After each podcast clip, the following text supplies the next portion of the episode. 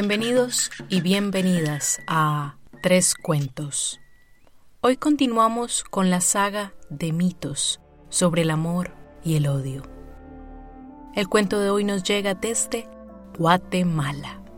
La fuente de inspiración de este cuento fue el libro La luna en el pozo, cuentos de sabiduría para transformar tu vida, la de tu familia y la de tu comunidad. Las historias que ustedes encontrarán en este libro fueron coleccionadas y adaptadas por Erika Helm. Pueden encontrar la versión en inglés de esta historia en iTunes y en SoundCloud. Mi nombre es Carolina Quiroga Stoltz y ahora los y las invito a que presten mucha atención al siguiente cuento. Quizás aprendas algo nuevo. Ixchel y las libélulas. Hace mucho tiempo, en la tierra del jaguar errante, del venado sagrado, del magnífico pájaro quetzal y de las mariposas valientes, a los pies de la montaña de Jade y a las orillas del mar de turquesa, en la tierra de los mayas, la luna era la más hermosa de los cuerpos celestes. Los mayas pasaban horas admirándola durante las noches estrelladas. Pero Ixchel, la luna, tenía una agenda muy ocupada. Ella estaba encargada de controlar las mareas del océano, guiando con regularidad las olas hacia adentro y hacia afuera. Nadie manejaba mejor el ritmo de las aguas que ella. También, Ixchel ayudaba a controlar el pulso de la vida, el ciclo fértil de las mujeres y la agricultura. Igualmente, guiaba a las parteras, los sanadores y a las tejedoras. Pero su pasatiempo favorito era atravesar los ríos cósmicos, remando en su canoa y contemplando las estrellas. A veces, Ixchel brillaba claramente, otras veces se escondía parcialmente bajo su manto de seda. Y otras veces se envolvía completamente en su manto para que nadie pudiera verla, para que ni siquiera pudieran ver un pedacito de su luminosa mejilla. Y después en silencio, Ixchel se deslizaba por la Vía Láctea.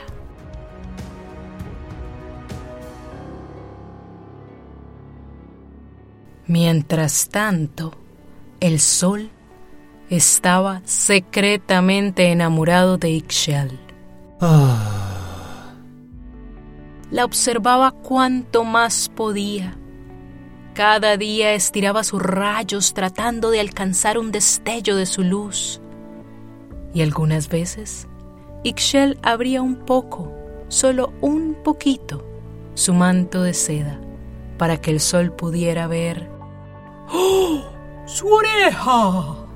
Y cuando el sol tenía suerte, hasta podía ver ¡Oh!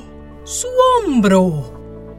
Ah, entre más tratara de ver a Ixchel, ella brillaba más radiante. Y esta eterna espera y este continuo coqueteo duró por cientos de eras. Así lo dicen los mayas. En la tierra de los mayas hay dos estaciones, la estación de calma y la estación de tormenta. Las tormentas son creadas por el hacedor de tormentas, Chak.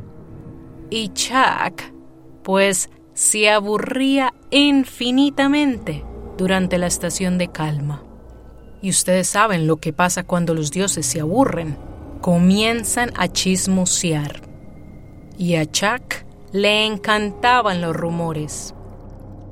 Así que un buen día para pasar el tiempo, Chak fue al Palacio de la Luna mientras Ixchel estaba ausente y visitó al abuelo de Ixchel, quien era el guardián de la luna. Y Chuck dijo, Abuelo, usted sabe que yo puedo ver todo lo que sucede. Y el otro día vi un resplandor sospechoso en los ojos del sol por Ixchel. ¡Oh! Ay, Chuck. La verdad es que yo no he visto nada diferente. Para mí. Y solo para mí. No es que la gente esté hablando de esto aún. Pero para mí, los rayos del sol parecen flechas de deseo por Ixchel. ¡Oh! Cuando Chuck se fue, el abuelo no se podía sacar esa idea de la cabeza.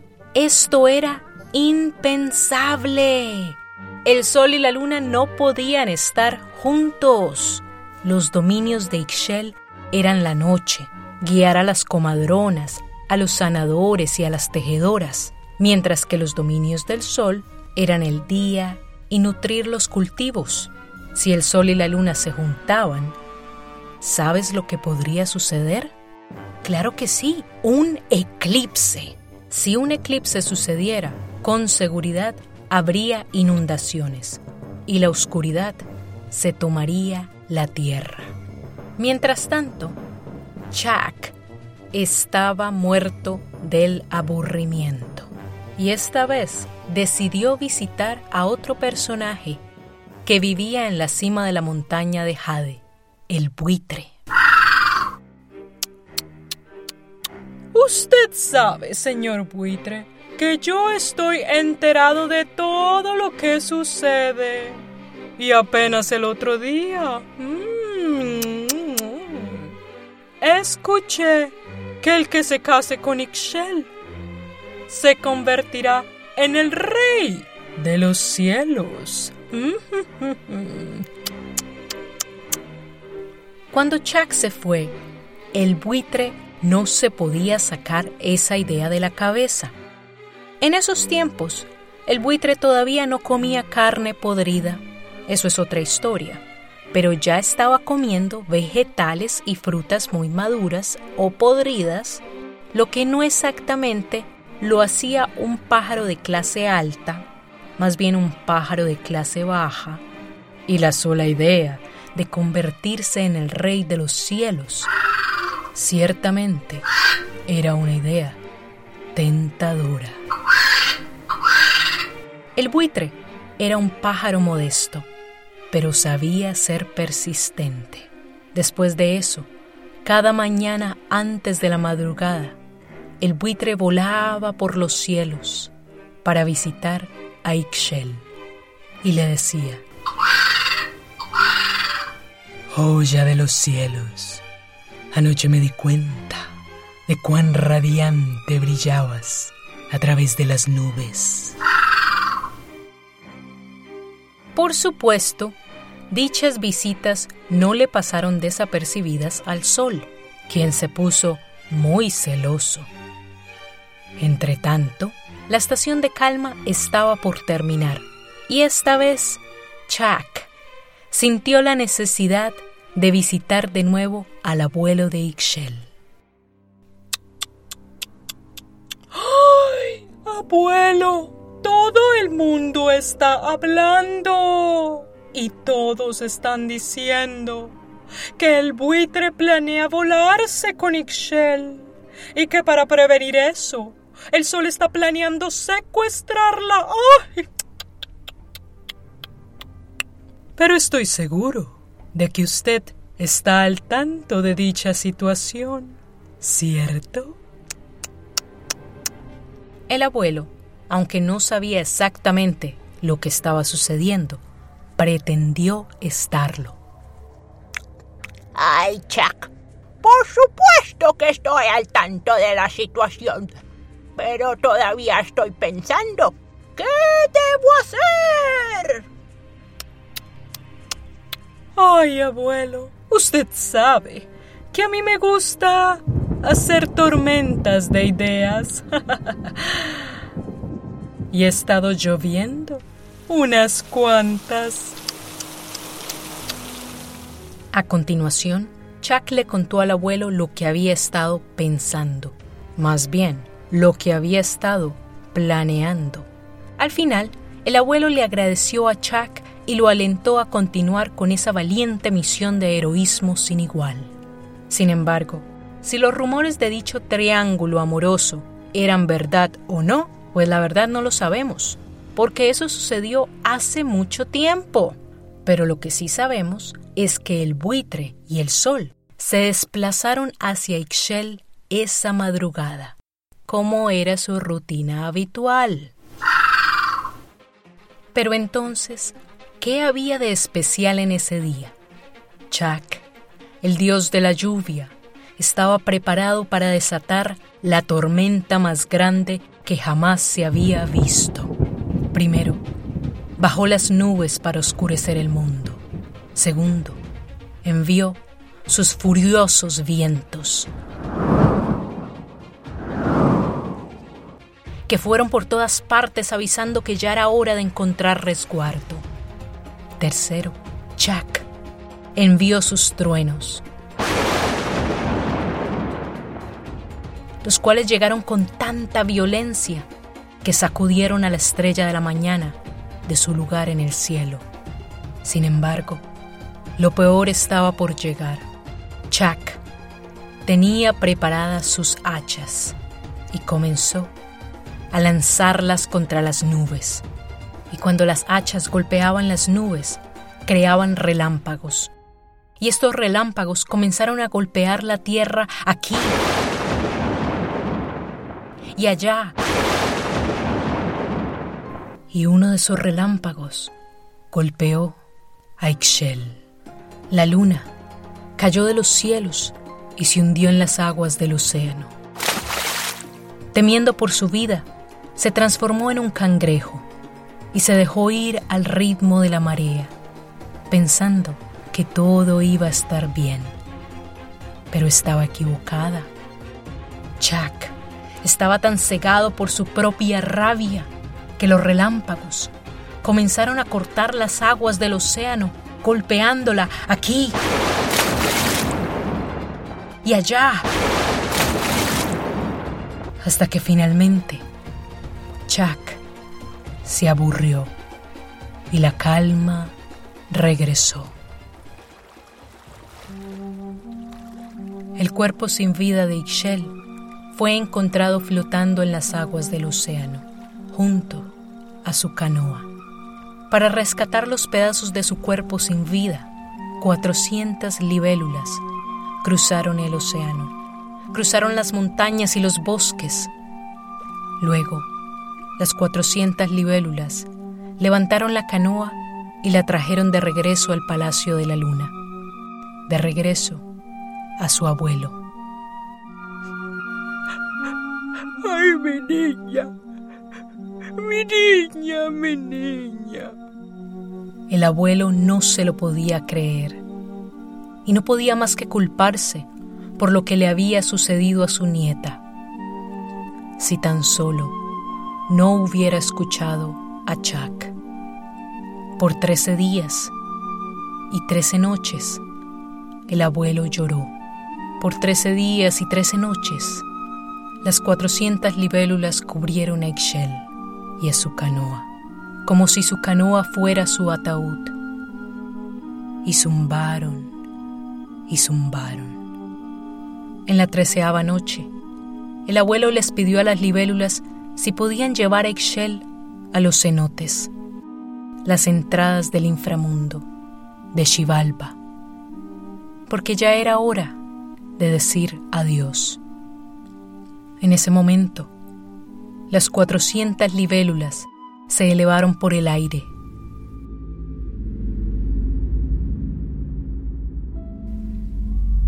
Y para sorpresa del abuelo, Ixchel se levantó llena de vida. Todos esos días y esas noches en que las libélulas habían estado zumbando, no lo habían hecho para llorar o despedir a Ixchel. Todo este tiempo la estaban llenando de vida. Ixchel se levantó y subió a los cielos, retomando su lugar como la diosa lunar de los mayas. Y si se preguntan qué le pasó a Chak y al buitre, bueno, esas son dos historias diferentes. Pero los quiche maya que cuentan esta historia también te dirán, no subestimes el poder de una libélula. Una sola es rápida y fuerte, pero 400 libélulas unidas pueden hacer milagros. Y colorín colorado, este cuento se ha acabado. Muy bien, mis queridos oyentes, hablemos de la cultura de la cual esta historia proviene, los quiche maya. Los quiche maya hacen parte de los mayas y el nombre quiche significa el lugar de muchos árboles. Según el último censo de población en el año 2011, los quiche constituían el 11% de la población en Guatemala. La mayoría viven en las tierras altas y hablan su propia lengua nativa y algo de español. Los quiche, al igual que otros grupos mayas y otros indígenas mesoamericanos, comparten dioses y mitos similares. Sin embargo, en contraste con otras culturas mesoamericanas como los nahuas o mexicas, los mayas tuvieron un mejor entendimiento del sistema aritmético lo cual les permitió predecir eclipses. Para hablar de los eclipses, nos vamos a referir al libro El conejo en la cara de la luna, mitología en la tradición mesoamericana por Alfredo López Austin, publicado por la prensa de la Universidad de Utah, Salt Lake City. Los cálculos matemáticos de los mayas eran mucho más avanzados que los de otras culturas mesoamericanas ellos rechazaban la idea de que el oscurecimiento del sol suponía un riesgo. Por el contrario, convirtieron este evento en una regularidad matemática. Gracias a la creación de tablas lunares, los eclipses solares ya no eran accidentes celestiales. Por el contrario, eran eventos extraordinarios gobernados por leyes universales. Sin embargo, esto no significa que no hubiera un cierto recelo al respecto.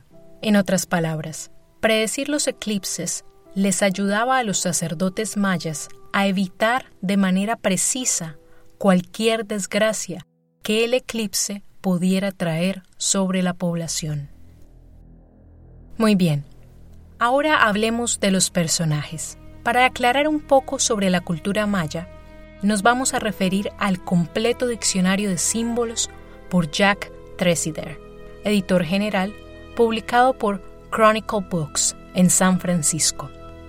En el libro encontramos que en la cultura maya el sol tenía un nombre diferente, Itzamna, quien era la deidad suprema del panteón maya. Itzamna también era conocido como la casa de la iguana y era el creador de la escritura y de la enseñanza, y también era considerado como el primer sacerdote. Era representado como un rey o un escriba, o como un hombre viejo, y en algunos casos también fue representado como una gran serpiente. Ahora le llega el turno a Chak. Chak era el dios maya del agua, la lluvia y los relámpagos era el guardián de las lluvias fertilizantes y presidía sobre la agricultura y fue quien abrió la piedra y reveló el maíz escondido a los mayas. Esta deidad también estaba relacionada con Tlaloc, la deidad mexicana de la lluvia, que al igual que Chak e Itzamna, era representado como un hombre viejo. Para hablar del buitre, nos vamos a referir al libro de Víctor Montejo, el pájaro que limpia el mundo. En este libro, el buitre se llama Usmik y su historia específicamente data de la primera inundación que sucedió en el mundo. Durante dicha inundación, los animales encontraron una casa en la cima de un monte. Después de esperar por un tiempo, los animales notaron que las aguas del océano habían comenzado a bajar lentamente. Así que decidieron enviar al pájaro trompeta, Hochok, para que explorara el horizonte y viera si había tierra disponible. El pájaro trompeta regresó con malas noticias, así que los animales no tuvieron más remedio que esperar. Cuando de nuevo notaron que las aguas del océano bajaban lentamente, esta vez decidieron enviar a Usmik. En su misión de exploración, el buitre encontró tierra disponible, pero también encontró animales muertos.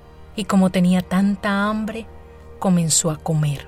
Sin embargo, cuando regresó a la casa, los animales inmediatamente se dieron cuenta de su mal aliento. Y ahí es cuando Usmik se encontró en graves problemas.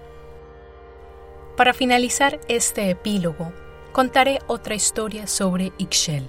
La mayoría de las versiones que son más conocidas son bastante diferentes a la que ustedes acabaron de escuchar. Así que les voy a contar brevemente una de esas otras versiones, que la pueden encontrar en el libro Changing Woman and Her Sisters, La mujer que se transforma y sus hermanas, historias de diosas de alrededor del mundo, por Catherine Hyman La historia nos dice que la joven Ixchel era una experta tejedora y que vivía con su abuelo. Un buen día, el sol la vio tejiendo y le gustó tanto que quiso impresionarla. Así que el sol se fue de casa y mató un venado. Cuando lo trajo a la ventana de la muchacha, por supuesto, Ixchel estaba admirada. Al siguiente día, cuando el sol sale a cazar de nuevo, se da cuenta de que los venados están escasos. Entonces tiene una idea. Usar la piel del venado que había matado el día anterior, llenarlo de cenizas y así, al siguiente día, traer el venado, mostrárselo a Excel como si fuera un venado nuevo. Y por supuesto, funcionó.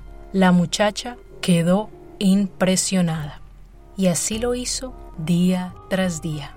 Sin embargo, el abuelo comenzó a sospechar que había algo raro y le dijo a la muchacha que derramara agua enfrente de la casa para que de esa manera, cuando el sol regresara cargando el venado, el sol se resbalara y así sabrían qué era lo que estaba tramando. Y así fue. Al día siguiente, cuando el sol regresó cargando el venado, se resbaló en el agua y la piel del venado explotó, cubriéndolo de cenizas el sol estaba tan avergonzado que se transformó en un colibrí. El abuelo le disparó al ave y ésta cayó atontada al piso. La muchacha recogió el colibrí y lo trajo a su cuarto. Cuando el sol recobró la conciencia, se transformó de nuevo en un hombre y convenció a la muchacha de que se escaparan. Cuando el abuelo se dio cuenta, fue a pedirle ayuda a su amigo Chuck. Chuck accedió y salió en su búsqueda, cuando Chuck encontró a la pareja remando en una canoa bajo el río, comenzó a lanzarles relámpago tras relámpago. Y algunos de esos relámpagos golpearon a Ixchel hasta que el cuerpo de ella reventó en pedazos. A continuación, el sol llamó a las libélulas, quienes recogieron las gotas de sangre de la muchacha y las pusieron en trece troncos de madera vacíos.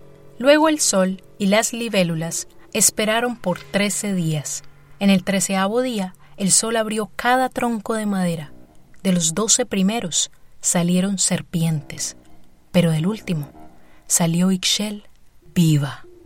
Por supuesto, los dos enamorados se fueron a vivir juntos, y por un tiempo sus vidas eran maravillosas, hasta que el hermano del sol, Shulap, la estrella de la mañana, vino a vivir con ellos. Como Ixchel y Shulap se hicieron tan amigos, al sol le empezaron a dar celos y comenzó a hacerle reclamos a la muchacha. Un buen día, Ixchel, cansada de la situación, dejó al sol y se fue a vivir a la casa del rey de los buitres.